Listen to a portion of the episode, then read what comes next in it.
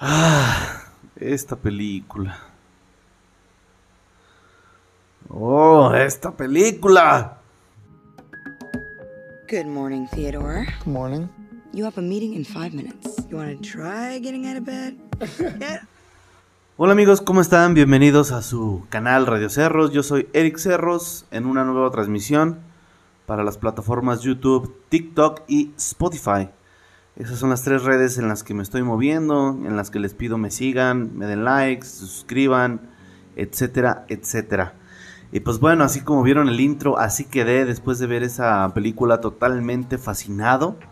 Y no me podría esperar menos de una película que es protagonizada por este actor que es una pistola para actuar, que se llama Joaquín Phoenix. Joaquín Phoenix lo sigo desde la película... ah, el, Gladiador, por ejemplo, Señales con Mel Gibson. Lo he visto recientemente en El Joker. Eh, no sé, un sinfín de películas buenísimas. Pero sin duda me estaba perdiendo de esta gran, gran joya de eh, película. Que es Her, que es un adjetivo posesivo para el artículo o la persona ella. Y en el español eh, es traducido como ella. Entonces, pues bueno, dar la bienvenida. Son las 4 y media del lunes 8 de noviembre. Vamos a comenzar a hablar de esta película que pues bueno, por principio de cuentas, yo ya la había oído anunciada, la tenía en mi lista de espera desde hace mucho, nomás que a veces estás enganchado con otras series, por ejemplo estoy traumadísimo, llevo semanas traumadísimo con The Office, pero también para empezar a ver The Office me tardé muchísimo. Me decían que era muy buena, que bla bla bla, pero no sé, estás en otras ondas. Yo estaba en Dark, yo estaba en Vikingos, yo estaba en Cobra Kai, yo estaba en Raised by Wolves, yo estaba en Westworld, etcétera, etcétera. La, mujer de la ventana o en la ventana, etcétera.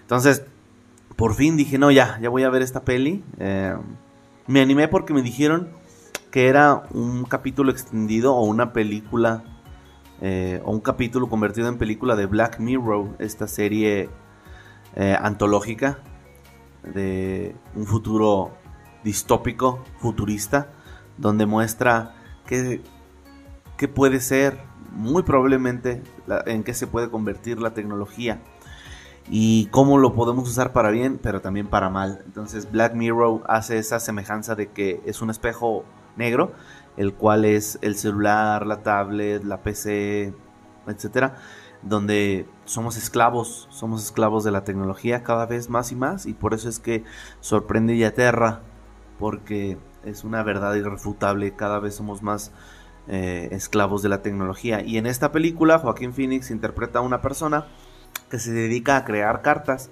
Hagan de cuenta que en el futuro la gente es tan huevona que, que o tan cero creativa, porque la tecnología también nos está quitando mucho la creatividad, ¿no?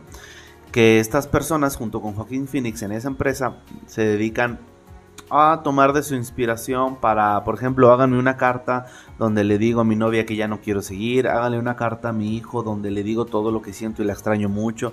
Así de frío es el mundo en el futuro. Ya no salen las escrituras de los pensamientos de la gente, sino de otras personas, o sea, de las personas que deben de salir, ¿no? Sino que contratan a otras personas para que lo hagan.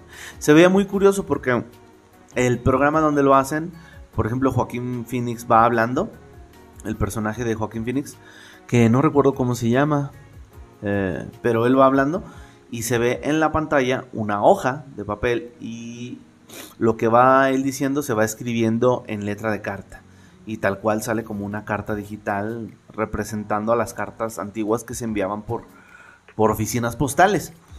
Entonces, él viene de una gran depresión, gran depresión tras su matrimonio fallido, está por divorciarse, eh, esta película ahonda muchísimo en, la soledad. Yo, por ejemplo, mi película favorita en cuanto a soledad, en cuanto a temas filosóficos, en cuanto a temas introspectivos que te hacen analizarte, reflexionar, eh, cavilar sobre tu vida, eh, es una película que se llama Pienso en el final. la pueden encontrar en Netflix. Es una película muy complicada de ver porque todo lo que va apareciendo no es más que una representación de algo más. Hay películas así como Madre, como El Faro, donde lo que estamos viendo no es exactamente lo que está pasando, sino es una representación y que provoca que pasen cosas medio ilógicas, porque si no le das la lectura correcta a tiempo, lo, visualmente que, puedes apreciar no es la historia en sí. Entonces son películas muy complicadas. Esta de Her es más sencilla, les digo, es por la onda de Black Mirror, donde se explora la soledad, mm, la depresión, el duelo que vive una persona para, para superar una ruptura amorosa.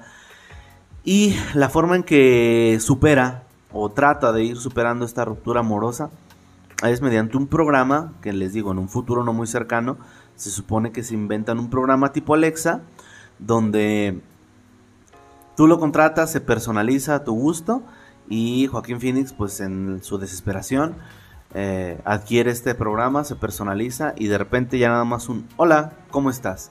Y resulta que la voz de este, de sistema operativo es de Scarlett Johansson, la actriz que es viuda negra en el universo cinematográfico de Marvel. Entonces, wow, o sea, son tremendas actuaciones. Joaquín Phoenix no se diga, debió haber ganado el Oscar. Y yo pienso que se lo dieron en el Joker ya por acumulación. Así como pasó con Leonardo DiCaprio, que se lo dieron por The Revenant. Él lo debió de haber ganado desde otras cintas. Entonces ya como que pican tanto la, la piedra, como se dice coloquialmente o hacen tanto esfuerzo mediante tantas películas que se los dan, pero sin duda a mí desde Her se lo debieron de verdad, es fascinante su actuación. Em, entonces empieza a interactuar con esta inteligencia artificial, con este sistema operativo, el, cual es tan, tan moderno que que empieza a descubrir emociones propias, el sistema operativo que interpreta Scarlett Johansson.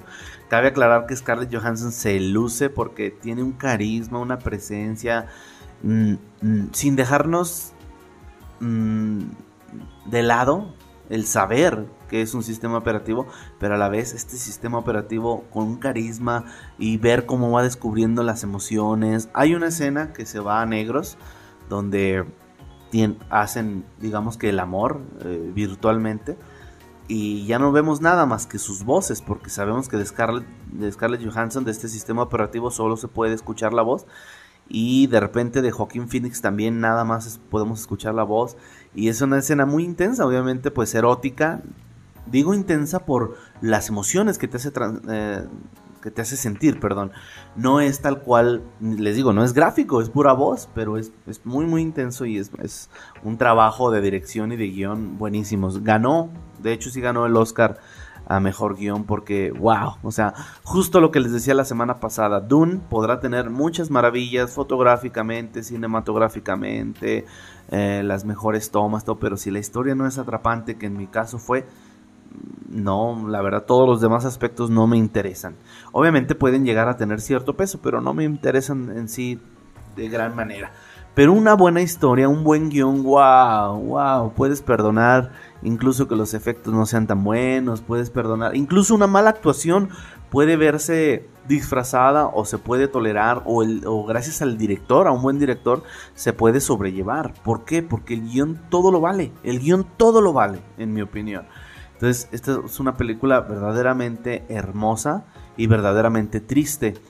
Porque se ven los duelos, se ve cómo sales de una ruptura, se ve cómo puedes caer a otra. Y tiene este factor que a mí siempre me atrapa, como en películas como Ex Machina, en series como Westworld, donde eh, se explora un poco más allá sobre cómo será la inteligencia artificial en unos años y qué tanto influirá en nuestras vidas. Pues yo pienso que hay algunos científicos o pensadores que han dicho que la inteligencia artificial será el último gran invento del hombre, de ahí en más.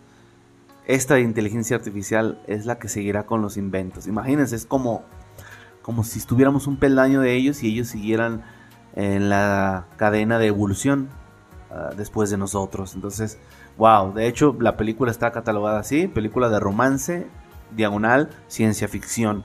Es una película que, wow, me, fascinó a la par de Pienso en el final. O, sí, yo creo que las, las, las considero un empate. Tuve que verla por ahí en... Tengo suscripción de Amazon Prime y mediante Amazon Prime contraté la la prueba de 7 días de Paramount Plus y ahí la pude ver. Entonces, para todos aquellos que la puedan o tengan el deseo de verla, pueden adquirirla de esa manera y luego ya, la verdad no sé cómo se puede cancelar la prueba de 7 días, ¿eh? para que no me culpen si hacen lo mismo que yo. De todas maneras, yo dije, bueno, si no puedo suspenderlo, activo Paramount Plus, que son 70 pesitos al mes. Tengo otras dos series, películas ahí pendientes que me recomienda el buen Ibarreche Javier de TikTok, que él ya se ha convertido en mi máximo eh, recomendador, o como se dirá, de películas y series, incluso cortas. Entonces amigos, yo les recomiendo muchísimo esta película, eh, las actuaciones están brutales, la historia está brutal, eh, como película de romance y de ciencia ficción, yo les doy un tremendo 10. No es que califique cada película con un promedio, pero para mí fue la excelencia. Y pues yo me voy, pero antes de irme quiero decirles que hagan lo que hagan, lo hagan con mucha pasión y con mucha locura. Nos vemos. Chao.